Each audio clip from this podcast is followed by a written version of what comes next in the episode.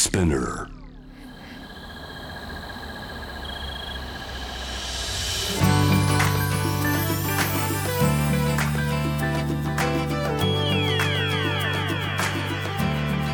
ENEOS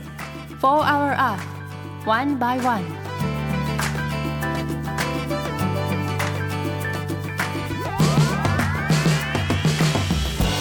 エネオス4 Hour Earth 1 by 1ナビゲーターの堀田茜ですこの時間はより良い未来に向けてさまざまな取り組みをされているゲストを招き新たな社会常識の一つとなる SDGs について皆さんと一緒に理解を深めていく時間です。本日はゲストに映画評論家清水隆さんにご登場いただきます。いつも映画を切り口に SDGs について考えさせてくれる清水さんですが今回は難民にフォーカスということで出入国管理及び難民認定法いわゆる入管法の改正をめぐり再注目されている映画を紹介してくれるそうです。ぜひお聞きください。地球の未来を考えるこの番組はエネオスの提供でお送りします。エネオスは2040年までに自社で排出する CO2 の量をさまざまな取り組みからプラスマイナスゼロにするカーボンニュートラル企業を目指していて私たちの未来に不可欠な脱炭素循環型社会の実現に向けて具体的な取り組みをされているそうなのでそのあたりも番組で分かりやすく紹介していきたいと思います。そしてこの番組は JWAVE をキーステーションに FM ノースウェーブ ZIPFM、FM802、クロス FM、JFL5 曲をネットしてお送りします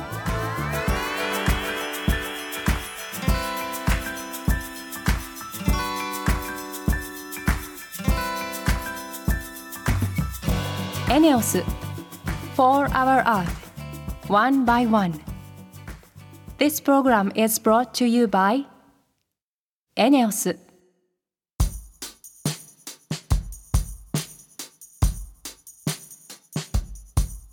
エネオス4 Hour Earth 1 by 1堀田茜のナビゲートでお届けしています。ここでは私の日常からの発見や見て聞いて感じたことなどをお話ししていきます、えー少し前ですね、えー、ニンニク玉ねぎ麹を作ったっていうお話したんですけど あのこのお話かなり寝かせてまして 数1ヶ月2ヶ月ニンニク玉ねぎ麹を作ってすごく良さそうにできたのでこうどういう料理に使うたかまた報告しますっていうお話をしてたんですけどそれがからまあ少し経ってしまってあの塩麹だけにだいぶ寝かせてしまったんですけど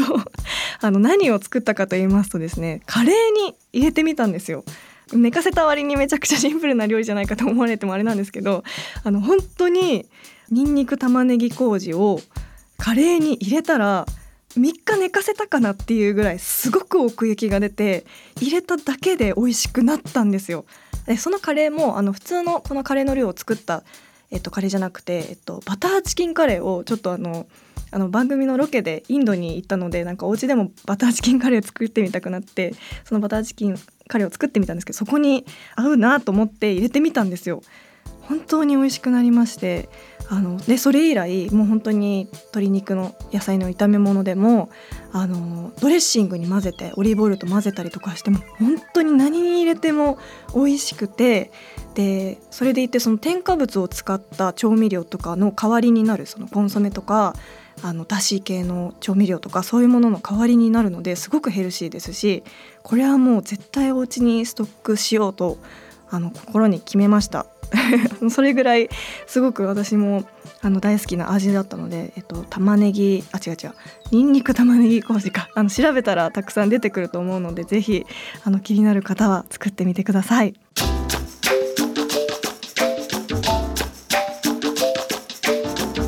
エネオス4 Hour Earth One by 1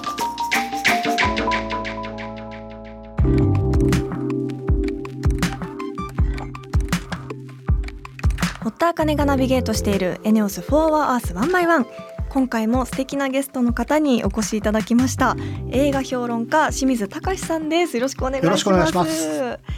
えー今回は2週にわたって登場いただきます。はい。あのご存知の方もいると思いますが改めて清水さんのプロフィールをご紹介します。CM 制作会社ヘンプロ業界誌などを経て1992年頃からフリーランスの編集分泌業に転身映画関連雑誌や映画情報ウェブサイト映画 .com シネマトゥデイなど映画を中心とする企画編集執筆批評など幅広く活動されています。ということであの以前ご出演いただいた時はあの MeToo 運動の中心にいたスカーレット・ヨハンソンに注目してハリウッド映画に見る SDGs の浸透というものについて伺いました、はい、あのそのお話もすごく面白かった。ちょっと喋りすぎましたよね。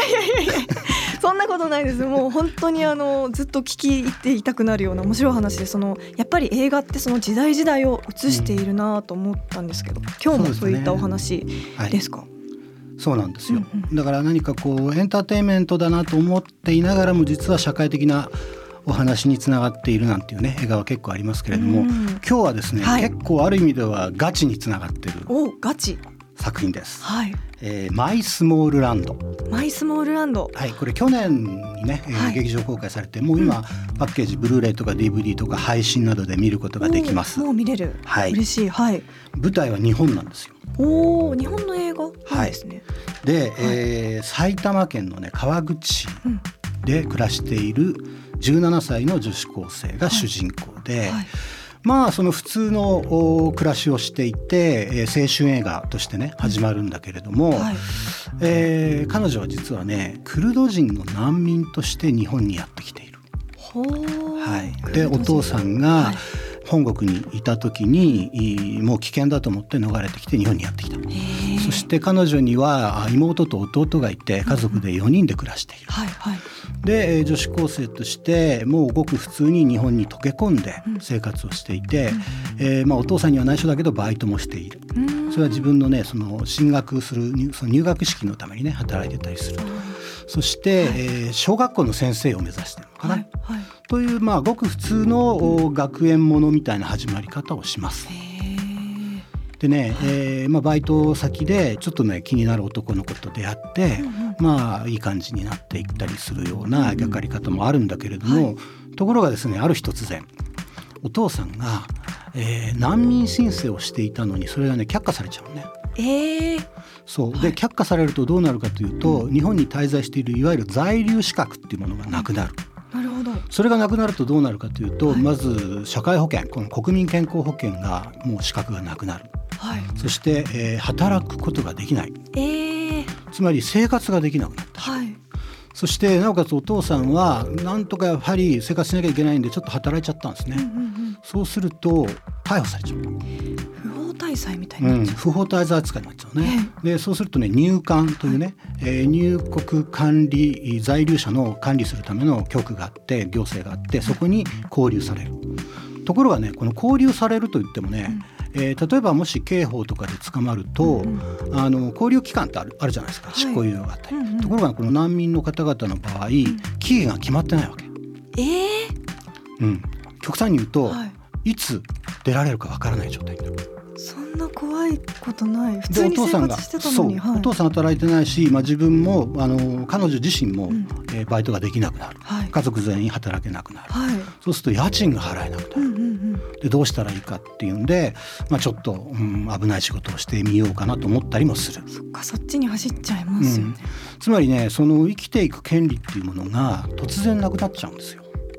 へえ、うんそれの理由は何なのかっていうことはちょっとね、はい、難しい話になるけれども、うんうんうん、クルド人の場合、はい。えー、まずねクルドっていう国がありません。ほうかつて、はい、うん、あのオスマン帝国っていう国がね、うんうん、大昔の話だけれども、はい、あったんだけれども第一次世界大戦が終わった後にそれが、えー、引き裂かれたかのようにそのクルド人と言われた人たちは今イランとかイラクとか、うん、アルメニアとか、うん、そういうところにこう分散して暮らしている。うんうんうん、でところがその中でも国によってはそこで独立運動をしたりすると、その国から危険分子とテロリストとして見なされて危ない目に遭う。はい、なので命からがら逃れてきて日本にやってきたわけ。でね他の国に例えばドイツに逃れた難民申請をした人はそこで暮らすことができていたりする。ところが日本のね、難民申請が降りるのはすごく難しいんです。はああのまあ、データもいろいろあるんだけれども、はい、比較できるデータだとね例えばねはい、2021年のデータだとドイツだと、えー、申請した25%以上の人が通るのに、うん、日本だと0.7%。えー、グラフにするともう日本のところ、はい、ゼロに等しいじゃないですかゼロに等しい。これクルド人に限らず日本では、はい、あらゆる国の難民の人をなかなか受け入れがたいようなシステムになってる。そんなに厳しいんだ日本で。そこで入国管理法というね入管法というものを、はい、えー、改正しようじゃないかっていう動きがあって、はい、それがね昨今、日本でも動いたんですが、なかなか悩ましくて、はい、今はね難民申請が一回却下されてもまたしばらくして申請をすればその間暮らせるわけ。在留できる。はいでそれを受け取り方によっては悪用してずっと滞在しちゃう危険性があるっていうね発想があって。グレーな感じになっちゃった、はい。改正案では3回目で、えー、却下されたらもう、その国に住めない。日本には住めない。なので、えー、国籍がある国に返す。っていうねそういう法律になってしまったんで、はい、これは改悪じゃないかという意見があって、うん、まあ、ものすごい反対運動も起きました。うん、なのでねこれはまああの決して「マイ・スモールランド」という映画自体は声高にこういう政治的なテーマのメッセージを訴える映画ではない、うん、あくまでもその少女の視点から見て、突如こういう目に遭ってしまうっていうね、はい、で僕なんかもはっきり言ってこの映画を見るまではそこまで難民問題を大きく深く考えたことはなかったです、はい、正直、はい、だけれどもこの映画を見ることによって彼女の視点から入っていくことによってものすごく実感したし、あのそういう難民の方々が暮らしやすいシステム法律っていうものがないのはどうなんだろうっていうふうに思うようになりました。うん、なんでこのテーマを監督なんですか？取り上げようと思ったんですかね。監督はね脚本も書いてる川和田エマさんっていう人なんだけれども、はい、あの是枝さんがね率いてる文福っていう映像集団があって、そこに所属していて、そこの企画会議から始まったんだけど、彼女がどういう企画を出したかっていうとあの彼女自身実はね、えーまあ、ミックス、えー、っとねお父さんがイギリス人だったかな、お母さんが日本人かな？でそういうその自分のアイデンティティっていうものをあの小さい頃からよく考えたらしいんですよ。そして、えーまあ、このクルド人の問題を知った時に、とても興味を覚えて自分の身に引き寄せながら考えて、2年ぐらい取材をしたらしいです。そしてあの原作になる本も彼女は自分で書いて、はい、そしてかなりこう、うん、スタッフとかキャストとかも、えー、すごくフレッシュな状態で作り上げる感じ、うん、えー、主人公をヒロインやってるのはね嵐里奈さんというね、モデル出身で、で彼女はねこの作品の演技でねさまざまな映画賞を取ってちなみにお父さん彼女自身もミックスで、お父さん役妹役弟役は実際彼女の家族の人なんだって。えー、そう。え？みんな演技初体験の人たちがこのクルド人に扮している。なぜなぜクルド人に彼女たちが扮したかというと、うんうん、実際のクルド人の人たちを起用して出演していただくとその国籍国のその実際のね、うん、どこの国か分かんないですよ、はい、その国の人たちがもし目にした時にこういう何か主張のある作品に出ている、はい、問題化されているってことが明らかになると、はい、彼女たち自身の家族が危うくなるから、えー、なので実際のクルド人じゃない人たちを起用したらしいです。わそこにもなんか根深いものを感じちゃいますね。いやでもなんかすごいやっぱ聞いてるもう本当にお話が上手だからもう今すぐ見たいような気持ちになってるんですけど特に心打たれたシーンとかってありますか？特に心打たやはりね、うん、その当然ごく普通の暮らしをしてごく普通のまあ明確なラブロマンスにはならないんだけれども、うんうん、その心惹かれた、えー、同じ高校生の男子とこう心を会話していくときにやはりね,、えーとね最初はまずねドイツ人って名乗ってなぜならば、うん、クルド人って日本で言ってもあんあんまり分かんないじゃないですか。そうです、ね、イメージ湧かない、はい、でまずクルドってどこの国みたいに聞かれたりする、うんうん、なのでその自分の出自を隠していながらその好きになりそうな人ともこう出会っていくっていうねそういうプロセスはなかなか心打たれました。でもう一つこのね映画のねラストこれはもう完全にネタバレだから言えないんだけれども、はい、お父さんは一体どうなるんだってことですよね。でお父さんがある決断をするんですよ。でそれはもしかしたら子どもたちに対して希望を与える決断かもしれない、うんうん、そこも心打たれます。へえそこ自分の問題だけじゃなくて家族をベースで考えた時にどういう決断をするのかってこと、はい、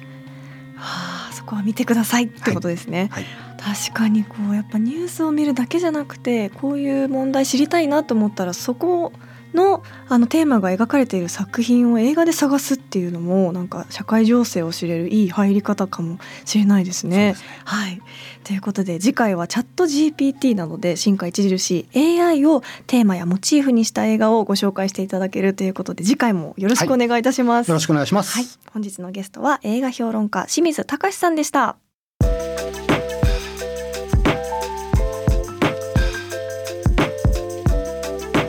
エネオス4 Hour Earth One by One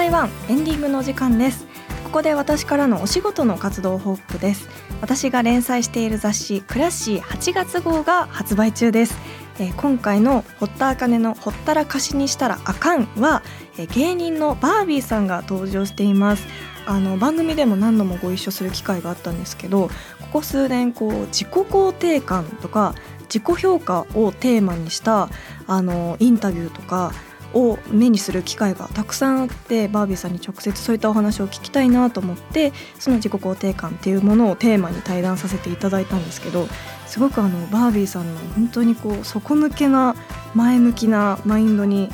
あの驚きましてすごくこう目から鱗のお話たくさん聞かせていただきましたしなんかあの本当にこうお話を聞くだけでなんか本当パワーをもらえるようなすごいパワースポットみたいな存在だったのでぜひこの連載も内容も面白くなっていると思いますのでクラッシー8月号をお手に取ってシェアしてください。ということで今日はあのフリートークの部分でえっと、ニンニク玉ねぎ麹のお話したんですけど1個言い忘れてました。あのパスタ。パスタに入れてみてください。あの本当にあの明太子パスタを作ったんですけどそれに入れても美味しいですしあの何のパスタにでも合いますペペロンチーノにも合うしクリーム系のにもすごいコクが出て美味しいですしあの回し物でも何でもないんですけど 本当にあのニンニク玉ねぎ麹のあの可能性は無限大だっていうことをここでお伝えできたら 嬉しいです。ぜひあの作ってみた方こうだったよとこれに入れたよっていうのがあればぜひあのシェアしていただけたら嬉しいです。えーということでリスナーの皆さんも SDGs に関する疑問や質問物の節約やエコバッグの活用など普段している SDGs の取り組みなどあればぜひ番組まで教えてください。メールはホームページにある Message to Studio からツイッターは番組名を検索して「フォーアワーアースの頭文字「#FOE813」をつけてどんどんつぶやいてください。メールでのメッセージを採用された方には地球にも優しいバナナペーパーを使用した番組オリジナルステッカーをプレゼントいたします。なおステッカーご希望の方はメールに住所とお名前の記載をお忘れなく。それではまた来週この時間にお会いしましょう。ここまでのお相手は堀田茜でした。